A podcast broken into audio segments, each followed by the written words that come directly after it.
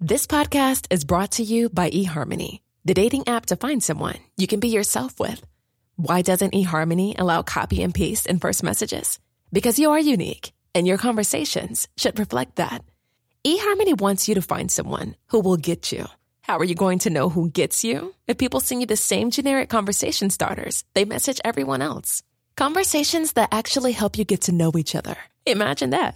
Get who gets you on eHarmony. Sign up today.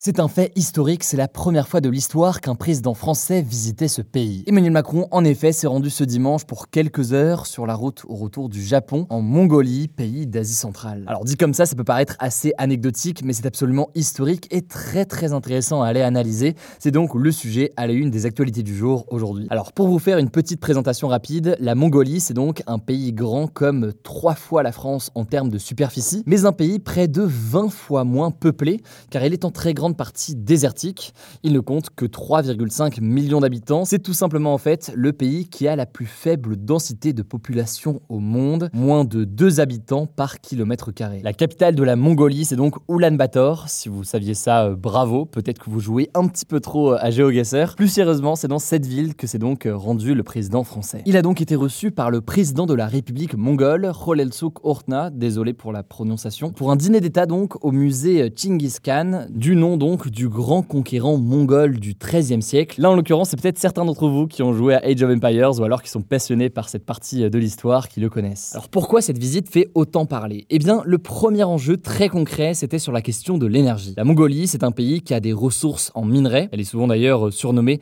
le coffre-fort géologique de l'Asie. Mais en l'occurrence, il y a un minerai qui intéresse particulièrement la France, c'est l'uranium, ce minerai clé dans la production d'énergie nucléaire, alors qu'une grande partie de l'électricité produite en France est d'origine nucléaire. La France a donc forcément besoin d'uranium et elle cherche aujourd'hui à diversifier son importation. Et pour vous donner un exemple très concret, eh bien l'entreprise nucléaire française Orano, qui est déjà présente dans le pays, est candidate pour un très gros projet d'extraction d'uranium. On parle potentiellement de l'une des mines les plus importantes au monde, mais elle doit donc être sélectionnée par le gouvernement mongol. Avec cette visite d'État en Mongolie, Emmanuel Macron était donc notamment en opération séduction pour convaincre le gouvernement mongol.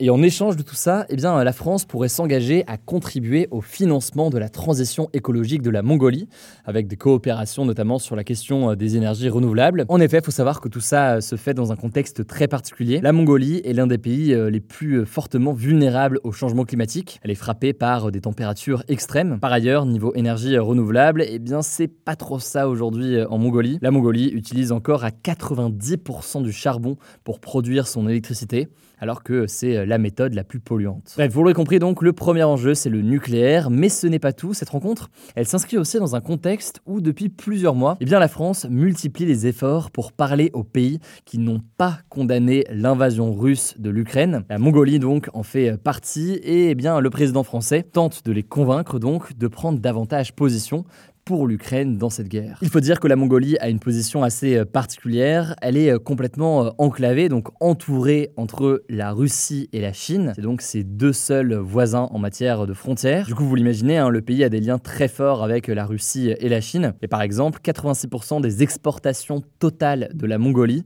se font justement vers la Chine. Et pourtant, je vous le disais plus haut, la Mongolie a un modèle très différent de la Russie et de la Chine. D'un point de vue en tout cas politique, c'est une république, il y a des Et ces dernières années, typiquement, il y a eu des alternances entre plusieurs mouvements politiques. Quelque part, donc, la France et l'Europe ont intérêt donc à renforcer leurs liens avec la Mongolie, qui correspond dans une certaine mesure à un modèle qu'ils veulent promouvoir face justement à la Russie ou encore à la Chine. Bref, une question d'énergie, une question aussi euh, d'influence, le tout donc pour une visite historique d'un président français en Mongolie, c'était la première fois. Intéressant au passage de voir que c'est la même stratégie française qui est opérée en Ouzbékistan ou encore euh, au Kazakhstan. Je vous mets des liens en description si vous savoir plus. N'hésitez pas à me dire d'ailleurs dans les commentaires de la vidéo sur YouTube ce que vous pensez de ce sujet-là. On essaie aussi de varier un peu les sujets ces derniers jours. Dites-moi ce que vous en pensez. Il y a d'autres sujets sur l'actualité plus française qui arrivent cette semaine, vous inquiétez pas. Je laisse la parole à Paul pour les actualités en bref et je reviens juste après. Merci Hugo. Salut à tout le monde. On commence avec d'autres actus géopolitiques justement, et d'abord par le sommet du G7. On en parlait en introduction du sujet sur la Mongolie. Le G7, c'est ce groupe des pays occidentaux plus le Japon, et ils étaient réunis donc pour un sommet au Japon justement à Hiroshima. Et alors il y a eu un fait marquant lors de ce sommet du G7, ça a été la présence surprise du président ukrainien Volodymyr Zelensky, qui s'y est rendu grâce à l'aide de la France, qui lui a affrété un avion. Volodymyr Zelensky était venu chercher davantage de soutien de la part de ses alliés, et il a réussi à obtenir le feu vert des États-Unis pour que les pays alliés de l'Ukraine puissent lui livrer des avions de combat F-16 de fabrication américaine. Et ça, c'est une demande de l'Ukraine depuis plusieurs mois pour mieux se défendre. Les pays qui le souhaitent pourront livrer ces avions à l'Ukraine, ce qui n'était pas le cas pour le moment. Et les États-Unis ont de leur côté annoncé qu'ils formeraient des pilotes ukrainiens pour qu'ils apprennent à manier ces avions. Ils ont aussi annoncé une nouvelle aide militaire à l'Ukraine. Et alors, à côté de ça, le deuxième objectif de Volodymyr Zelensky lors de ce sommet du G7, c'était de rallier à sa cause des pays émergents qui n'ont pour le moment pas condamné l'invasion russe, des pays qui étaient invités au sommet. Il y avait par exemple l'Inde et le Brésil. C'est aussi pour ça que ce vendredi, il s'était rendu à un sommet de la Ligue arabe au Moyen-Orient pour essayer de rallier à sa cause des pays arabes qui n'ont pas condamné l'invasion russe. Mais alors là-dessus, le bilan de Volodymyr Zelensky est plus contrasté. Le président brésilien Lula n'a par exemple pas pris le temps de rencontrer Volodymyr Zelensky. Le premier ministre indien Narendra Modi l'a lui fait, mais sans qu'il y ait véritablement d'avancée. On continue avec une actu sur le terrain en Ukraine, justement. Ce samedi, la Russie a annoncé avoir pris le contrôle total de la ville ukrainienne de Barmout, dans l'est du pays, une ville clé où les combats font rage depuis plus de 9 mois. Alors c'est d'abord le groupe paramilitaire russe Wagner qui a annoncé avoir pris le contrôle de la ville, et un peu plus tard, le président russe Vladimir Poutine lui-même annoncé, je cite, la libération de Barmout, mais de son côté, le président ukrainien Volodymyr Zelensky a démenti cette information. Selon lui, la ville n'est pas encore complètement aux mains des Russes, même si la situation y est, selon lui, je cite, critique pour l'armée ukrainienne. Bref, la guerre est aussi une guerre d'information sur ce point. Troisième info, on fait quelques kilomètres, on va vers la Moldavie, un petit pays voisin de l'Ukraine. Là-bas, des milliers de personnes ont manifesté ce dimanche pour que la Moldavie rentre dans l'Union européenne. Précisément, plus de 75 000 personnes étaient présentes selon la police. Sur ce pays de 2,6 millions d'habitants, c'est assez significatif. Et ça fait écho à ce qu'on disait vendredi en détail dans les actus du jour. La présidente moldave veut entrer, je cite, dès que possible dans l'Union européenne afin de se protéger de la menace de la Russie. Et ce qu'il faut noter aussi, c'est que la présidente du Parlement européen s'est rendue ce dimanche dans la capitale moldave et a déclaré aux manifestants, je cite, L'Europe est votre famille.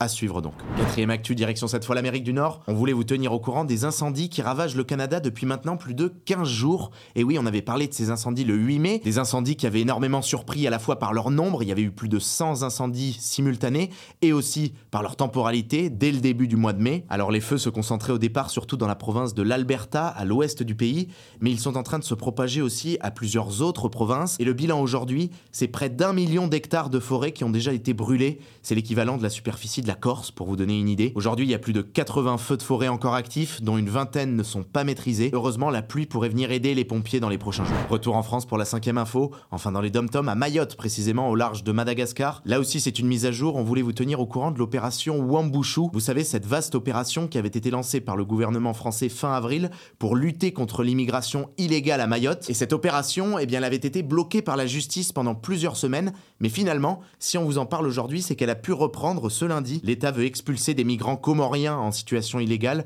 en les renvoyant vers les Comores, et en parallèle de ça, il veut détruire des habitations illégales. Des pelleteuses ont notamment commencé ce lundi à détruire le quartier Talus 2, l'un des plus grands bidonvilles de Mayotte. Sixième info, toujours en France, le gouvernement a annoncé ce mardi le lancement d'une consultation pour travailler au scénario d'un changement climatique qui atteindrait 4 degrés en 2100 en France. Le but, c'est de réfléchir très concrètement à des adaptations face à ce réchauffement climatique, que ce soit dans les transports, les écoles, l'aménagement urbain des centres-villes, etc. Alors des stratégies comme celle-là, c'est pas nouveau, il y en avait déjà eu en 2011 et 2018, mais elles se basaient sur des scénarios d'augmentation de la température inférieure. Précisément, c'était sur une augmentation de la température moyenne mondiale de 2 degrés en 2100 et de 3 degrés en France. Or, aujourd'hui, on estime que la France va vers un réchauffement de plus 4 degrés, car oui, il faut noter que le réchauffement sera pas uniforme partout sur la planète, et la France sera plus touchée que la moyenne mondiale. Et alors, autre info liée à ça, Elisabeth Borne a présenté aujourd'hui un nouveau plan de réduction des émissions de gaz à effet de serre françaises d'ici 2030, un plan qui est plus ambitieux que le précédent. Jusqu'à présent, en fait, la France avait pour objectif de réduire ses émissions de 40% en 2030 par rapport à 1990. Eh bien, la France vise désormais une réduction de 50%, conformément en fait au nouvel objectif qui a été fixé par l'Union européenne. Pour vous donner une idée, aujourd'hui,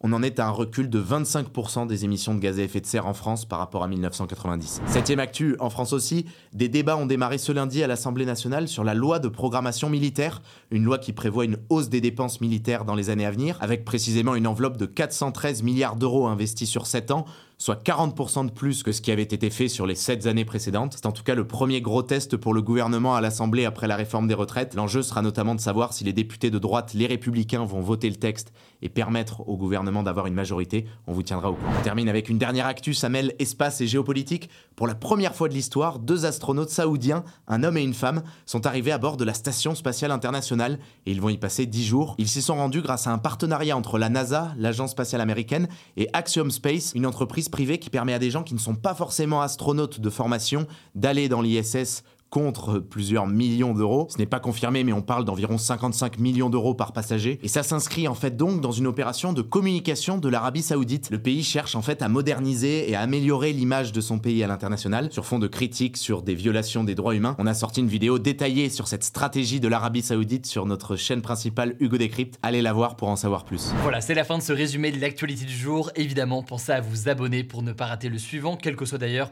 l'application que vous utilisez pour m'écouter. Rendez-vous aussi sur YouTube ou encore sur Instagram pour d'autres contenus d'actualité exclusifs. Vous le savez, le nom des comptes, c'est Hugo Décrypte. Écoutez, je crois que j'ai tout dit. Prenez soin de vous et on se dit à très vite. ACAST powers the world's best podcasts. Here's a show that we recommend. The Real Housewives is a guilty pleasure for most, but if you're looking to not feel guilty about that pleasure, tune in to Everything Iconic with me, Danny Pellegrino, where I break down all the messy moments and behind the scenes antics of Bravo's popular franchise. And on Everything Iconic, I also interview celebrity guests like Kelly Ripa, Kiki Palmer, Drew Barrymore, Cameron Diaz, and more about their guilty pleasures, their past work, and so much more. So if you're pop culture obsessed and find yourself watching way too much reality TV like me, tune in to Everything Iconic with Danny Pellegrino wherever you listen to podcasts. ACAST helps creators launch, grow, and monetize their podcasts everywhere. ACAST.com.